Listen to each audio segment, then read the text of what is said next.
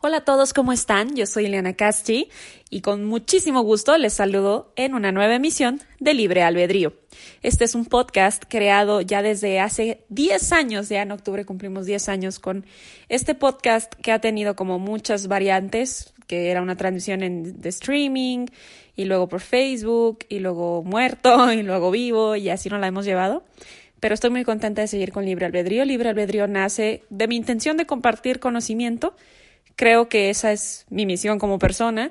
Y al estudiar comunicación comprendí lo valioso que es la información certera, la información correcta y la importancia social de la transmisión del conocimiento.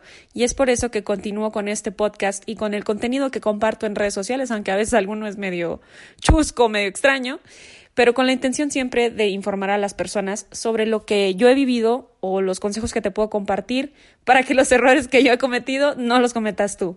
Y el día de hoy, eh, continuando un poquito con lo que platicamos en el episodio pasado sobre estar preparados, sobre ser adultos y ser maduros y estar listos para una, una, un incidente, una, una, ¿cómo te diré? Un evento desafortunado, que es, que exactamente lo que me acaba de suceder. En el episodio pasado platicábamos sobre la importancia de tener un seguro de gastos médicos mayores y, y eso tiene que ver más que nada porque la salud siempre va a ser la prioridad y más si se trata de la salud de nuestra familia o de la propia. Y por eso es que dediqué ese capítulo específicamente a hablar de lo que es el seguro de gastos médicos mayores. Ahora, no solamente necesitamos un seguro para estar preparados para una eventualidad, necesitamos otras cosas y el día de hoy te voy a, te voy a enseñar, bueno, no a enseñar, te voy a platicar la forma en la que sería increíble que tuvieras distribuido tus, tus egresos, tus ingresos y tus egresos para que estés preparado precisamente para el día en que de la nada te pase algo menor o no tan menor y requieras pues sacar dinero ahora sí que de los ahorros que tienes, de una buena distribución de tus finanzas personales. Y es por eso que el día de hoy te voy a platicar cómo debemos distribuir nuestro dinero, sobre todo el dinero que nosotros ganamos. Si tú tienes un negocio propio, si eres una persona que percibe un salario como yo, Ah, te recomiendo que vayas distribuyendo muy bien cuáles son tus gastos, en qué vas a utilizar ese dinero que estás ganando y primero que nada como adulto que eres y que somos, si estás listo para una eventualidad y esa debe de ser la prioridad con tus, con tus finanzas personales. Primero me gustaría enfocarme en cómo nos han vendido a los millennials, los que hemos crecido como en esta generación millennial, cómo nos han vendido la idea de la riqueza económica. A mí la riqueza me, me gusta mucho hablar de ella, pero yo siempre me refiero como a una abundancia mental, no tanto a una riqueza económica, pero a nuestra generación nos han dicho que es muy importante y que es prioridad ser ricos, hablando económicamente, pero no, no serlo, sino demostrarlo. Y es por eso que las redes sociales están llenas de tanto contenido falso, donde a las personas les interesa enseñar algo o decir que tienen algo en vez de asegurar otras cosas que no son precisamente presumibles. Y te quiero invitar a que te pongas a pensar cuántas veces has sobrepuesto una prioridad falsa o ficticia o materialista sobre una prioridad que es de verdad importante. Ojo, no me malinterpretes, todos hemos caído en materialismos e incluso te puedo decir que algunos es normal, es normal que quieras comprarte algo en particular, es normal que quieras viajar, es normal, no, no te lo estoy demeritando y al contrario, qué bueno que tienes metas personales. Sin embargo, no creo que siempre deben ser la prioridad. Y a nuestra generación nos han dicho que vale más tener el último celular a tener un ahorro para un accidente. Vale más decir que viajas o subir fotos de tus viajes a, a decir que tienes un ahorro para un accidente. Vale mucho más decir que tienes una casa, que tienes lujos, que tienes eh, más de lo que el promedio de las personas tienen en, en lugar de decir que estás preparado para un incidente. Y esto obviamente lo aprendí de lo que a mí me acaba de suceder, que les digo, no voy a entrar en muchos detalles, pero yo tuve un incidente que me agarró, ahora sí que literal mal parada, ¿verdad? O sea, me agarra afortunadamente con un seguro de gastos médicos mayores, pero no me agarra económicamente lista para poder solventar los gastos, porque aunque tenga seguro hay gastos que hay que pagar, para solventar esos gastos y, es, y eso fue una sacudida bastante, pues bastante ruda, ¿no? Bastante cruda sobre mi propia realidad económica y por eso es que te lo comparto y no quiero que te pase a ti. Entonces, primero me gustaría aclarar que aunque vemos en las redes sociales, aunque las pláticas de nuestros amigos vayan por un propósito materialista, lo primero es que tú sepas que tienes el dinero suficiente para poder cubrir una eventualidad. Puede ser una eventualidad, médica, puede ser una eventualidad legal, puede ser una eventualidad, por ejemplo, que te despidan de tu trabajo, que aunque a lo mejor sí te van a dar una liquidación, sin embargo, es dinero que tú tienes que tener ya previsto. Algunas recomendaciones que he leído es que ese ahorro que te va a salvar de, cualquier este, inconveniente puede ser más o menos entre dos y tres meses de sueldo. Me parece, me parece razonable. Sin embargo, por ejemplo, yo que tuve un incidente médico, no tenía el dinero completo para un deducible, que yo ya sabía cuál es la cantidad del deducible, porque eso es obviamente algo que yo contrato al momento de firmar mi póliza. Entonces, personalmente, yo me voy a basar mucho, empezando por la parte médica, es decir, bueno, pues tengo que tener el dinero mínimo de lo que me va a costar pagar las cosas aún con el seguro de gastos médicos mayores, que en mi caso sería deducible y coaseguro. Pero eh, en general, para poder generalizar y no solamente pensar en una emergencia médica, sino en una emergencia de cualquier tipo, yo te recomendaría que la prioridad en tu vida debe de ser tener el ahorro de, dos o tres meses de sueldo. Y ese ahorro es para eso. Ese ahorro no es para comprarte un nuevo iPhone, ese ahorro no es para viajar, ese ahorro es para un incidente. Ah, te voy a platicar, o sea, hace poquito tuve una conversación donde me dijeron, yo prefiero mil veces irme de viaje a pagar lo que tú pagaste por el incidente médico que tuviste. La verdad es que a mí no me dieron elegir y un incidente no te va, no te va a dar a elegir. Y para una cuestión médica, pues te va a agarrar desprevenido, quieras o no. Entonces, ese ahorro que te digo que tienes que tener es solamente para una urgencia. Y ahí se va a quedar, ¿sí? No lo vas a agarrar para cualquier cosa. Ahora, eh, si quieres una recomendación personal, puedes meterlo a CETES o a Bondia para que, Bondia o Bondia, no sé cómo se pronuncia, para que ese ahorro, mientras no lo estés usando, por lo menos te esté generando un rendimiento y no sea dinero parado que tengas en alguna cuenta de banco o pues como mucha gente malamente lo hace debajo del colchón. Así que tú sabes, si quieres tener mayores ingresos, puedes meter esa cuenta CETES o por lo menos tenerla guardada en tu banco pero te recuerdo y te repito mil y un, mil y un veces más, ese dinero no es para otra cosa más que para una eventualidad. Pero bueno, ya teniendo cubierta esa parte, que sea tu prioridad, el siguiente propósito económico que debes de tener o cómo debes de utilizar tus, tus ingresos deben de estar destinados a alguna inversión. Hay diferentes tipos de inversiones y no solamente me refiero a alguna que te dé rendimientos económicos. Puedes invertir en algo eh, de educativo, puedes invertir, claro, si puedes invertir en algún fondo, ya sea para el retiro, pero sí es importante que también inviertas en tu salud. Ahí es donde entra el seguro de gastos médicos mayores. Entonces, tienes que tener en cuenta que una parte se va para un incidente, otra parte se va a una inversión.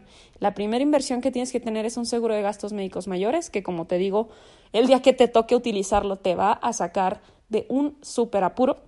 Y luego puedes hacer alguna inversión, ya sea de medio o de largo plazo.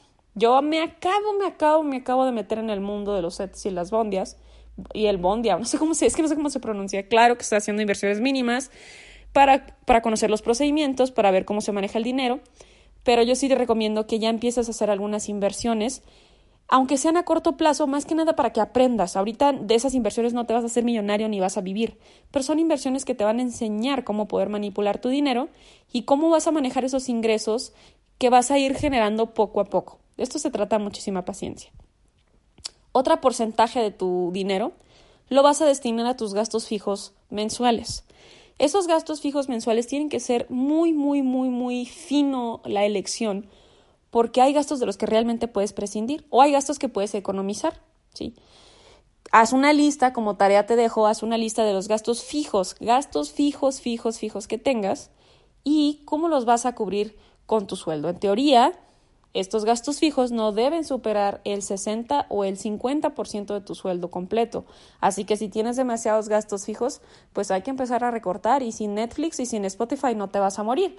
Así que bueno, quieras o no, aunque se te hagan gastos pequeños, gota a gota, mueres desangrado. Y yo te recomiendo que hagas un análisis muy, muy fino de cuáles son tus, tus gastos mensuales fijos para ver cuáles puedes minimizar y cómo los puedes ir controlando. Te voy a poner un ejemplo. Yo pagaba una cantidad alta por mi celular porque había sacado el equipo junto con el plan y esta renovación decidí ya no hacerlo y pues claro que bajó muchísimo la mensualidad de mi celular. Me di cuenta que no es tan importante tener el celular de último modelo siempre y cuando tenga mi salud salvaguardada.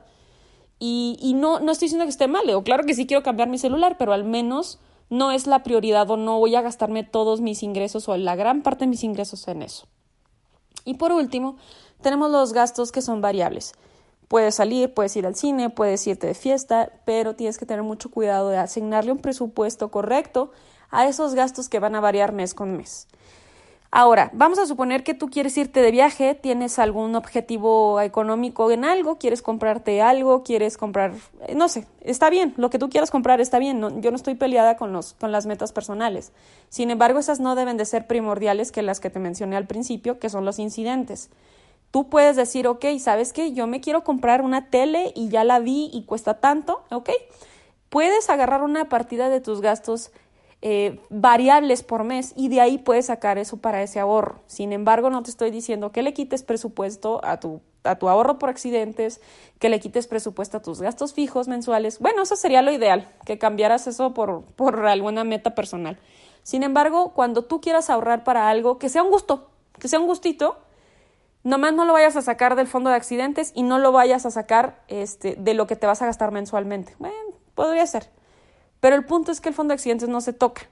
Y si tú quieres comprarte una tele, te puedes organizar con lo que te queda de dinero, que no se vuelva la prioridad de lo que vas a ahorrar.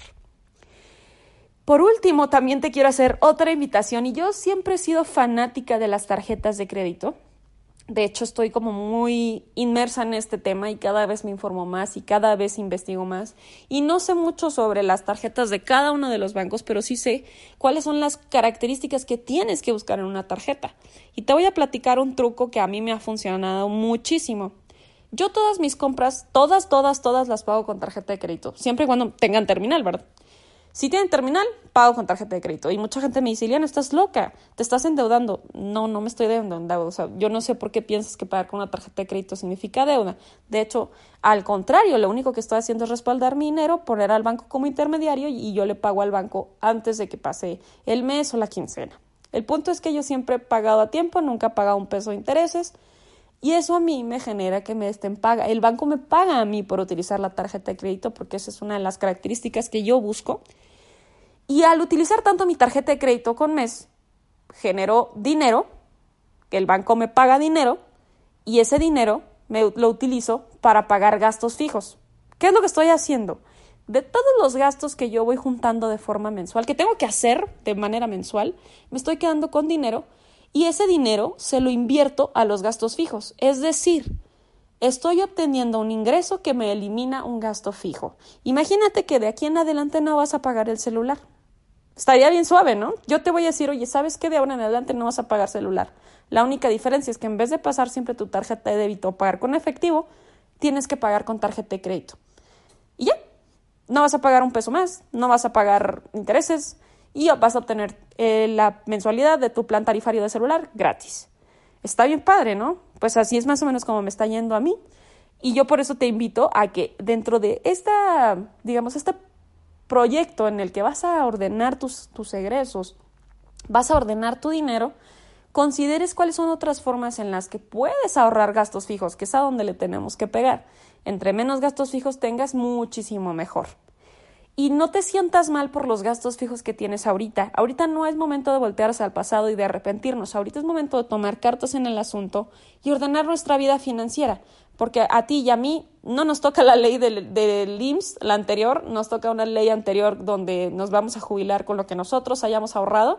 Así que desde ahorita hay que ponernos las pilas y cuidar nuestro dinero porque cada peso cuenta. Y entre más, perdón, y entre mejor nos podamos administrar mejor vamos a poder tener una proyección financiera. Yo no estoy en contra de los gustitos, yo no estoy en contra de las salidas de la fiesta. Sin embargo, si todo está dentro de un presupuesto, siempre vas a tener el control.